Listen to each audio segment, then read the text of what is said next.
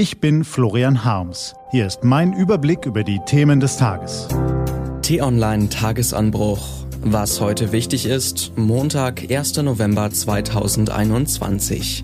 Auch nach 16 Jahren Kanzlerschaft bleibt Angela Merkel ein glücklicher Mensch, trotz eines ungelösten Problems. Geschrieben von Johannes Bebermeier, gelesen von Lars Feyen.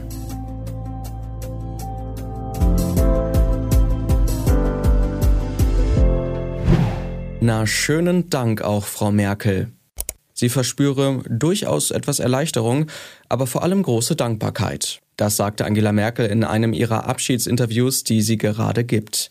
Und ja, Zufriedenheit ist angesichts der langen und komplizierten Wegstrecke auch ein Gefühl, das sie mit Blick auf 16 Jahre Kanzlerschaft empfindet.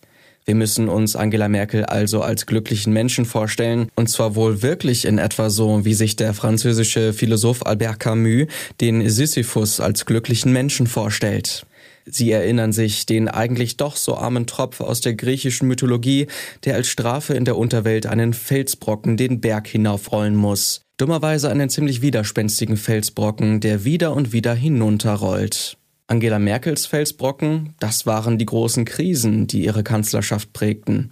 Die weltweite Finanzkrise, die sich zur europäischen Schuldenkrise entwickelte, die Ukraine-Krise, die Migrationskrise, die Corona-Krise. Von den kleineren und mittleren wollen wir gar nicht erst anfangen. War die eine Krise vorbei, musste sich die Kanzlerin schon um die nächste kümmern. Sie wird angesichts dieser Mühsal ihre schwachen Stunden gehabt haben, alles andere wäre seltsam. Aber im Großen und Ganzen hat Angela Merkel ihre Krisen offensichtlich in einer Gemütsverfassung abgearbeitet, wie sie sich Camus auch für den Sisyphus vorgestellt hat.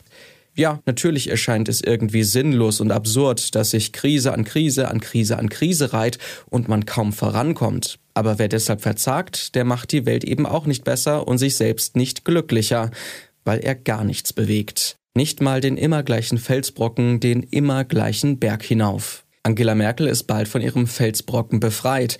Sie hinterlässt ihn Olaf Scholz und seiner Ampelregierung. Und die wird sich dann vor allem mit einer Krise befassen müssen, die in der Liste oben absichtlich fehlt, weil sich Merkel viel zu wenig mit ihr befasst hat. Bezeichnenderweise erwähnt die Kanzlerin sie jetzt auch in ihrem Abschiedsinterview nicht, als sie nach ihren härtesten Krisen gefragt wird. Die Erderhitzung. Na, schönen Dank auch, Frau Merkel, könnte Scholz nun denken.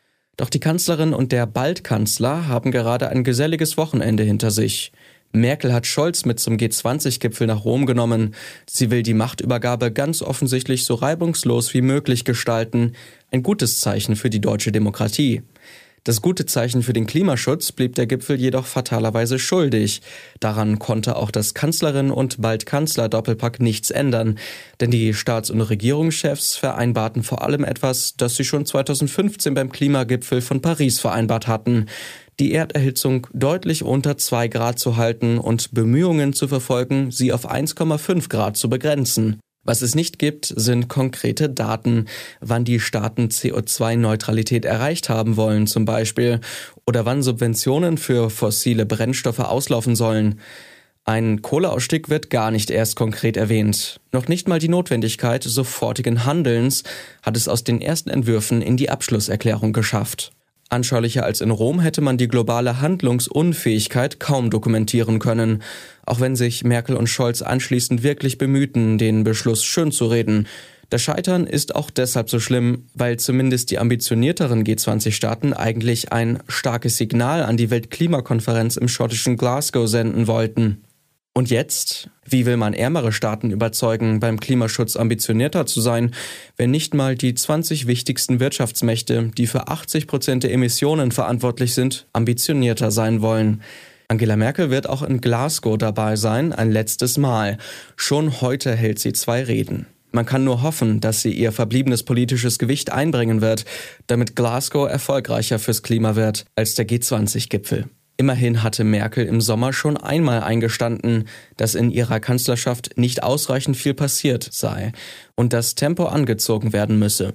Wie viel sie jetzt selbst noch ausrichten kann, werden die nächsten zwei Wochen in Schottland zeigen. Vielleicht schafft sie es ja, den Felsbrocken noch einmal hoch auf den Berg zu wuchten. Unten steht Olaf Scholz schon bereit. Idealerweise glücklich. Was heute wichtig ist, Die T-Online-Redaktion blickt heute für Sie unter anderem auf diese Themen.